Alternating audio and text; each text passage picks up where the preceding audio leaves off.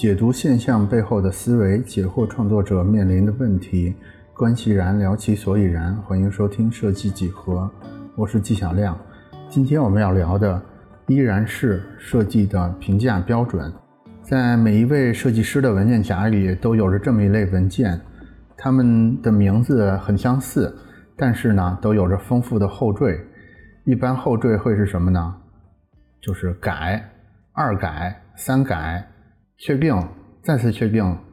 又一次确定，确定二，确定三，确定四，重做二，重做三，重做四，新，最新，最最新，不改了，不改了一，不改了二，不改了三，等等之类的。那我相信设计师们肯定知道我说的这类文件是什么，其实就是来来回回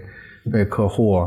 摁头修改的东西。我觉得一天做设计，然后一周改设计，基本上是我们大多数。设计师的一个工作常态了。之前的节目里边，我们其实大概聊过一些提高过稿率的小方法，比如说充分利用情绪板呀，比如说你要加强对客户行业的一个商业上的认知等等之类的。但是今天呢，我们要来聊一点新的、更根本的问题。这个更根本的问题就是设计师的职责，或者说设计师的水平，真的就在于能否过稿吗？前几天啊。和设计师们聊天，我问了大家一个灵魂拷问，就是你们觉得你们给客户提供的这个设计方案好不好，以及你是怎么判断你提供的这个设计是不是好的？呃，我本来以为这个问题问出来之后就会换来在座各位的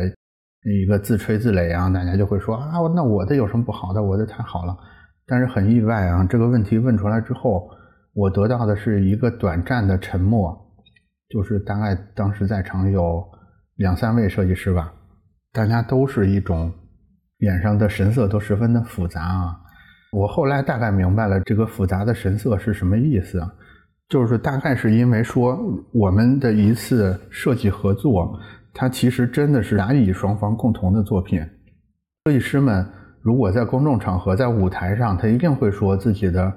呃匠人精神啊、专业品质啊，对自己的作品多么满意。但是其实，在很多作品交付的时候，设计师的心里是不满意的。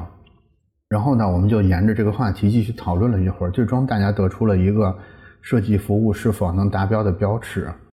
这个标尺是什么呢？就是如果这个客户过了几天又来找你做设计了，那基本上就认为你上次的呃这个设计服务是比较到位的。如果没有来找你呢，那可能就表示你上次给人做砸了。这个标准。特别不像是自诩为艺术家的设计师们说出来的，但是这个标准真的特别好用。我们也经常能观察到，在这个设计作品的讨论中，大家都在唇枪舌剑地指责对方。这个时候，只要有一个人说出这句话来，这个讨论往往就能熄灭这个战火。这句话就是：“我这个设计客户买单了。”这个作品所有好不好，只要客户肯买单，似乎就给这个作品的品质画上了一个句号。我要实现商业上的过稿和落袋为安，其实是存在窍门的。这个窍门啊，我把它归纳成一个东西，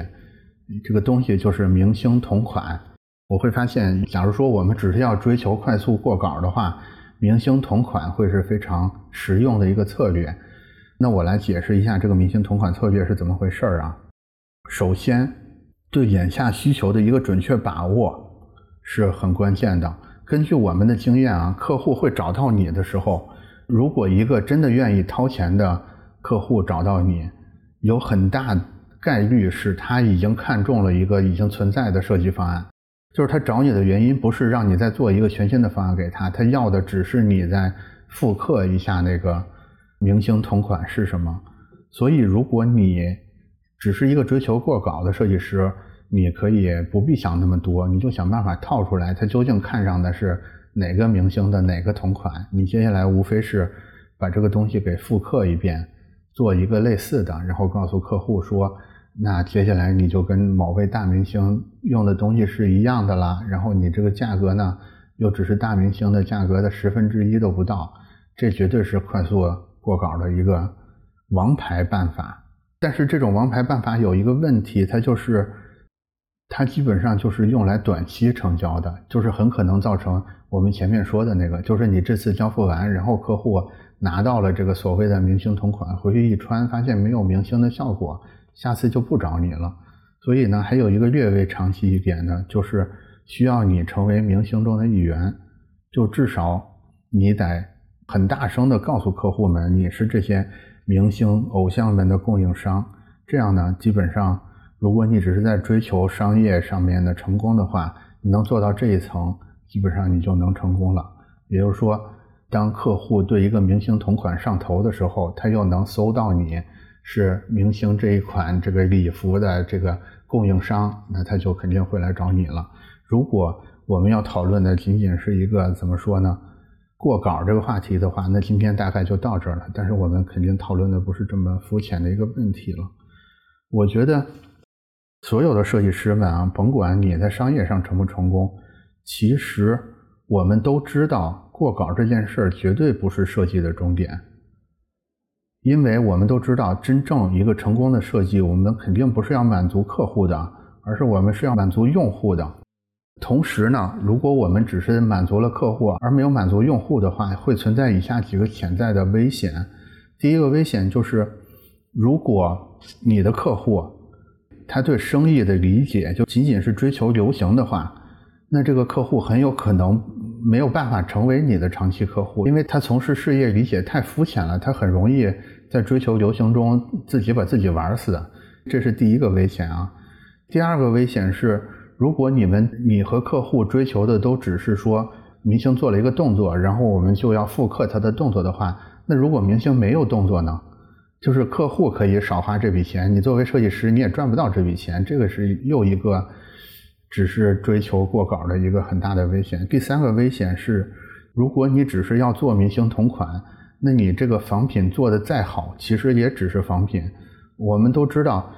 只要它是仿品，它的价格就没有办法跟正品相比。即使是我们前面说的那个，你是明星的供货商，你也没有办法从一个非明星身上收到这么多的钱。这是第三个危险，第四个危险是最致命的，就是如果我们总是去做这种明星同款，或者有人成功了，然后我们就带着客户或者被客户裹挟着去做这种复刻品的话，这个模式对设计师来说实在是太轻松、太舒适了。就是你一旦习惯了这种 easy 模式，那将来如果有一天需要你做 hard 模式的时候，你会发现你完全没有。办法去产生足够的勇气或者是耐心去做这个事儿。那么我们究竟怎么能打破僵局？不但能过稿，而且能持续的收获客户和用户的支持呢？我觉得第一步就是我们要主动抛弃对过稿率这种数字的迷信。就是过稿率再高，其实它不过是证明过去你掌握了某种窍门，这种窍门导致你的过稿率是很高的。我们要随时有一种警惕，就是我们掌握的这些窍门随时都可能失效的，尤其是这些窍门只是客户采购经理的一种额外的信任，或者是我们跟客户一种熟悉的人际关系，或者是我们对某种大牌设计的一种模仿复刻能力的话，那这种窍门的就更难确定。所以，第一个，我们不要去把过稿率作为我们做设计。这个事儿的一个第一指标来看，我们要想办法抛弃对过稿率的一个追求。在这之上呢，更重要的是我们要追求什么？我觉得我们应该追求三个东西。第一个东西是我们的每一个设计都应该对用户来说创造一个梦想成真的体验。第二个是对客户来说，我们要给他提供一个意料之外的惊喜。然后最终是我们跟客户都需要对这个项目有一种发自内心的自豪感。你的客户